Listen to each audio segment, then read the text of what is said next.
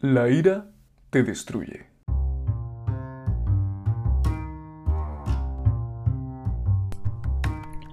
Buenos días, buenas tardes, buenas noches. Estés donde estés, en el momento en el que te encuentres, quiero darte la bienvenida a Desactiva el piloto automático. Mi nombre es Fernando Duzán y estaré contigo semana a semana hablando de temas que, estoy seguro, te harán cuestionar tus más firmes creencias. Espero que disfrutes de este rato tanto como yo.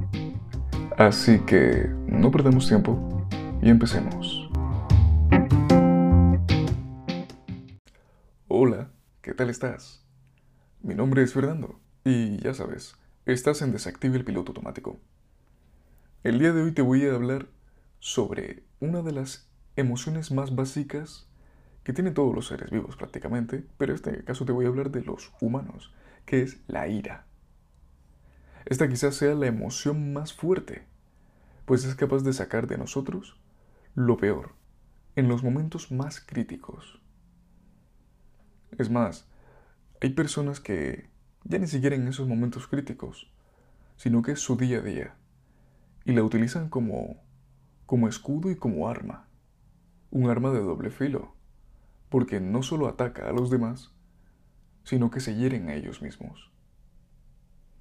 Mira, em, voy a leerte una, una cita, ya sabes que en cada episodio me gusta leerte unas cuantas, en este caso es una, y es sobre Séneca, que habla de la ira. Dice lo siguiente, la ira es un arma de la que es difícil desprenderse. Es como si golpeases tan fuerte a tu enemigo que se te quedara la mano atrapada en la herida y no pudieras sacarla. Esta frase es importante que, la tengas, que resuene en ti. ¿Por qué? Porque te explica de manera muy sencilla qué es la ira y cómo funciona. La ira puede ser adictiva. Y no te engaño cuando te digo que hay personas que no son capaces de vivir sin ella. Recurren a ella en cualquier momento. Pasa alguien en el coche muy rápido, te adelanta como no tiene que adelantarte, o no espera en el paso de cebra, Gilipollas, es que eres un hijo de la gran puta, o no sé cuál, ya sabes. Frases que se dicen. O simplemente algo tan básico como que tu hijo no te haga caso. ¿A recurrimos? A la ira directamente. Y frases como, no me hagas enfadar, no estoy de humor. O simplemente, bueno, en algunos casos se pega, o se insulta, o se castiga cuando el castigo debería ser por la conducta y no por tu ira. ¿Vale? Entonces entiende que esta frase es como una metáfora, al final, de la ira, de su fuerza y de su capacidad para volvernos adictos a ella. Y ahora yo te pregunto lo siguiente. ¿Tú te dejas llevar por la ira? Yo me dejo llevar por la ira. No, no te voy a hablar aquí como si yo fuese un monje zen que mantiene la calma en todo momento. No. Yo también me dejo llevar por la ira pero sé canalizarla y estoy aprendiendo a hacerlo. Ya te dije que en este podcast te, hablaría de lo que sé y de lo que voy aprendiendo. Y una de las cosas es el control de la ira. Yo personalmente me enfado muchísimo con cosas mías, con cosas que, que sé que puedo hacer, pero que las hago mal. Cuando, pues lo típico, ya sea jugando un partido, ya sea simplemente haciendo un trabajo, cuando sabes que eres capaz de hacer algo, pero no lo estás haciendo como debes, eso a mí particularmente me cabrea muchísimo. Seguro que a ti igual te pasa. Pero a mí particularmente me cabrea muchísimo, más que otras cosas. Y desato la ira. Suelto tacos y digo no sé cuál, y en fin. Me dejo llevar por ella. Sin embargo, desde que he ido aprendiendo todo este proceso del control de la ira, sobre todo de la gestión de las emociones, he descubierto que soy más fuerte que ella que realmente no soy un mero títere y que ella pueda hacer conmigo lo que quiera. Soy una persona racional que es capaz de dominarse a sí mismo.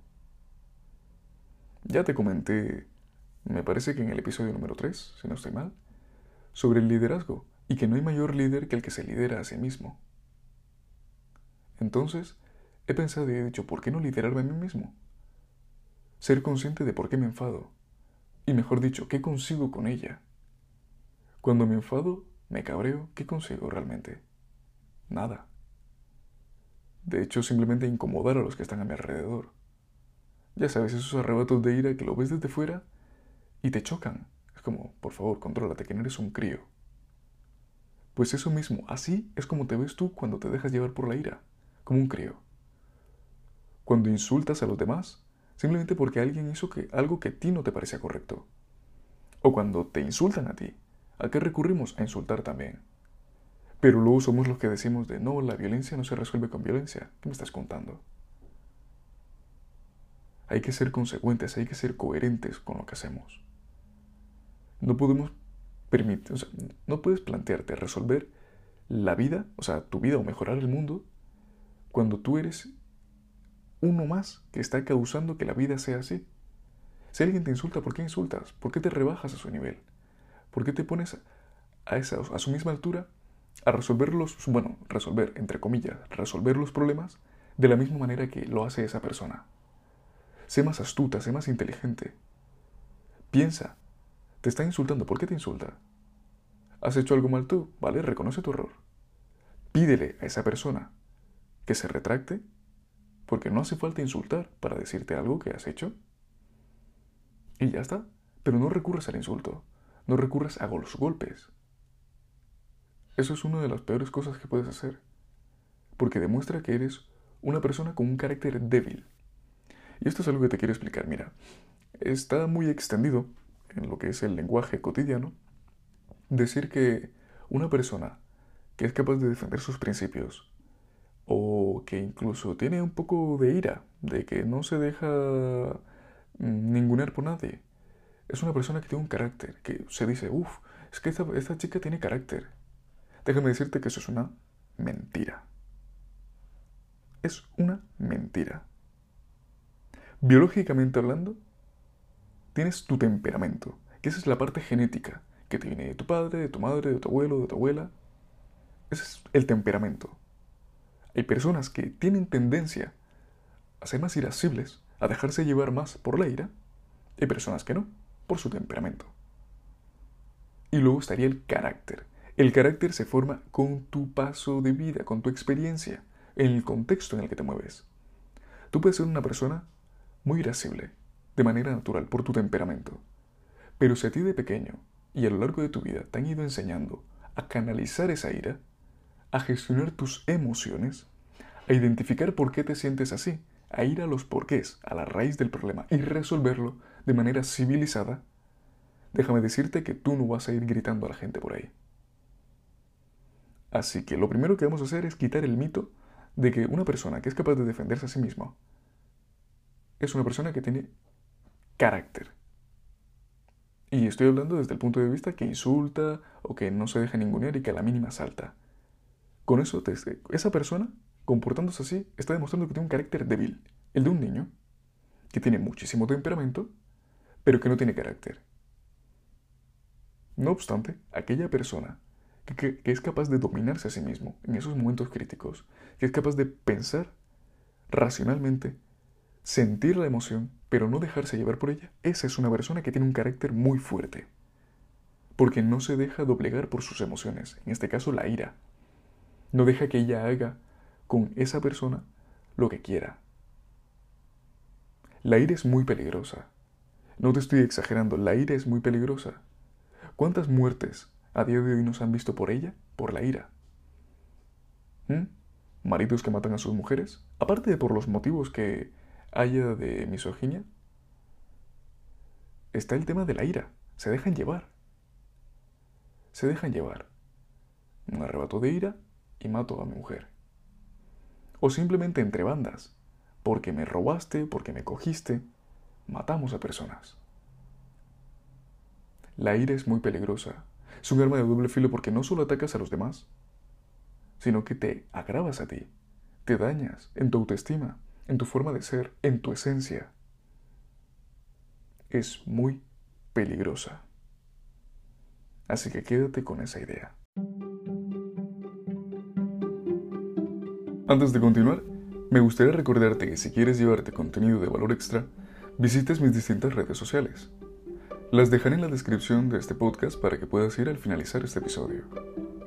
También decirte que si te está gustando lo que escuchas, des tu valoración del podcast en la plataforma que estés escuchándolo. De verdad, te lo agradeceré muchísimo y no te lleva nada de tiempo. Ahora sí, dicho esto, continuemos con el episodio. Vale, seguimos. Ya te he hablado de la ira, de lo peligrosa que es, de, de lo infantil que te ves cuando te dejas llevar por ella, por esos impulsos. Y encima ya hemos desmitificado que una persona que se deja llevar por la ira y que salta y que insulta no es una persona que tiene carácter, es una persona que tiene un carácter débil. Porque una cosa es el temperamento y otra cosa es el carácter. Vale, ya hemos hablado de eso. Perfecto. Ahora lo que te voy a hablar es cómo afrontar la ira. Tienes que hacer un trabajo interno, un trabajo constante y diario en el cual tienes que identificar tus emociones en todo momento, tanto las positivas como las mal llamadas negativas. Ninguna emoción es buena ni es mala, son emociones y tienen su funcionalidad. La ira en sí es muy, es es muy buena, biológicamente hablando, porque nos pone en estado de alerta, nos pone en estado de adrenalina y nos hace que nos defendamos ante agresiones. Y eso es perfecto. Pero en el día de hoy, en la sociedad en la que vivimos, no es necesario que resuelvas todos tus problemas a base de hostias y a base de insultos. Ya sabemos que esa no es la mejor manera de resolver conflictos. El diálogo es la clave. Entonces, ¿es peligrosa la ira? Sí. ¿Es mala? No. Pero hay que saber gestionarla. Hay que saber cuándo aplicar ira y cuándo mitigarla. Mitigarla más que mitigarla, canalizarla. Bien, hay personas que rompen cosas, y eso es una manera de canalizar la ira. Hay personas que gritan, y así canalizan la ira. Yo te invito a que la sientas, a que la sientas de manera consciente. Tanto la ira como cualquier otra emoción. Te aconsejo que empieces primero con las demás. ¿Estás feliz? ¿Estás eh, contento? ¿Por qué estás contento? Pregúntate el por qué porque he, yo qué sé, he conseguido un ascenso, o me ha llegado la nómina, o por, el motivo que sea, me da igual.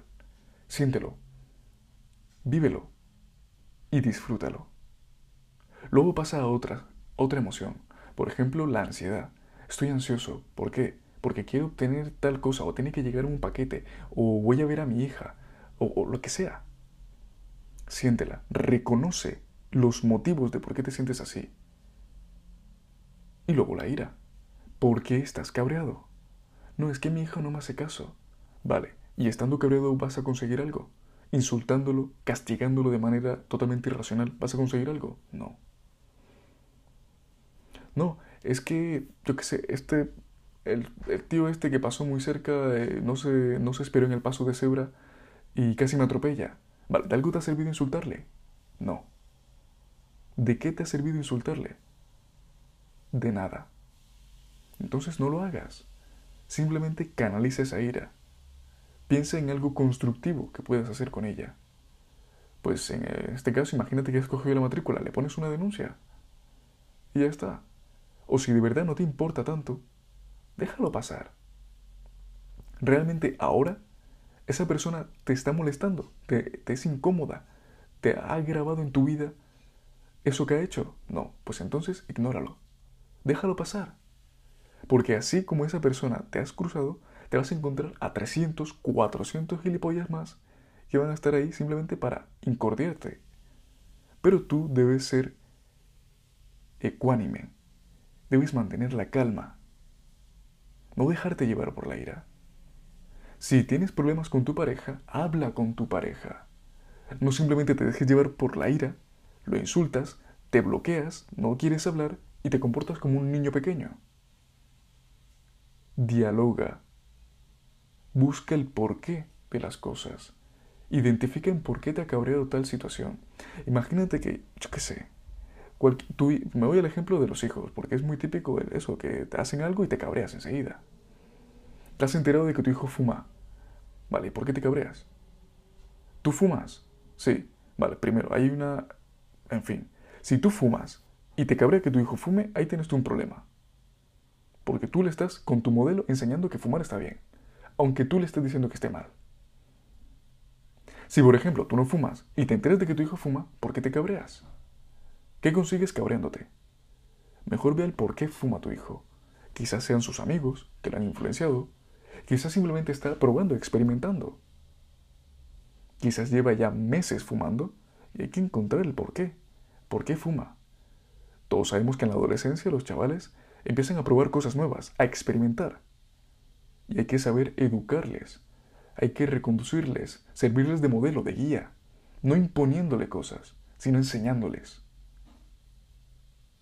Si tu pareja, por el motivo X, te ha puesto los cuernos y te ¿por qué te cabreas si te ponen los cuernos? ¿Te ha puesto los cuernos? Por algo será. No digo que sea culpa tuya, no. ¿Ha hecho algo? Vale. Pues porque está insatisfecho con la relación que tenéis, porque no se siente pleno o plena, en el caso de que sea una chica. Pero, ¿qué te sirve cabrearte? Mejor ve el por qué te sientes así. Te sientes herida, herida, ¿vale? Habla con esa persona. Resuelve los conflictos y no te comportes como un niño. Eso es lo que te vengo a hablar hoy. Es lo que te vengo a decir. De verdad te lo digo. No te dejes llevar por la ira, porque la ira es peligrosa. Es un arma de doble filo. Destruyes a los demás, porque a veces la ira te hace decir cosas realmente crueles, realmente cosas que no crees, pero que en ese arrebato de ira te salen del alma. Por la ira se ha matado muchísimas personas. Por la ira se ha hecho daño a muchísimas personas, directa o indirectamente, por decisiones impulsivas, por dejarnos llevar por ella y comportarnos como críos. Y por eso estoy yo aquí, para que te des cuenta de ella, que está ahí contigo la ira. La albergas, yo la albergo, y todos los días intento no dejarme llevar por ella, canalizarla. Pensar en por qué me cabreo. En mi caso, porque son cosas particulares mías de, vale, he fallado y tal. En vez de cabrearme, lo que busco es la manera más constructiva de canalizar esa emoción, pues hacerlo mejor la siguiente vez. Si a ti lo que te cabrea es tu relación con tu hijo, por cómo se comporta, porque no hace lo que tú quieres, piensa en por qué no hace lo que tú quieres. Igual es que le estás enseñando mal. O si tu pareja no te escucha, o hay cosas en ella que no están bien, o que tú consideras que no están bien, habla con esa persona. No simplemente te cabrees. Y si ves que las cosas no cambian, aléjate de esa persona y ya está. Pero que no, la ira, que no te consuma. Quédate con esta idea, que la ira no te consuma. Porque créeme, destruye a los demás y te destruye a ti. Sin mucho más que decirte, como siempre te digo, pasa un estupendo día, disfrútalo muchísimo, cuídate mucho y bueno, nos vemos en el siguiente episodio. Adiós.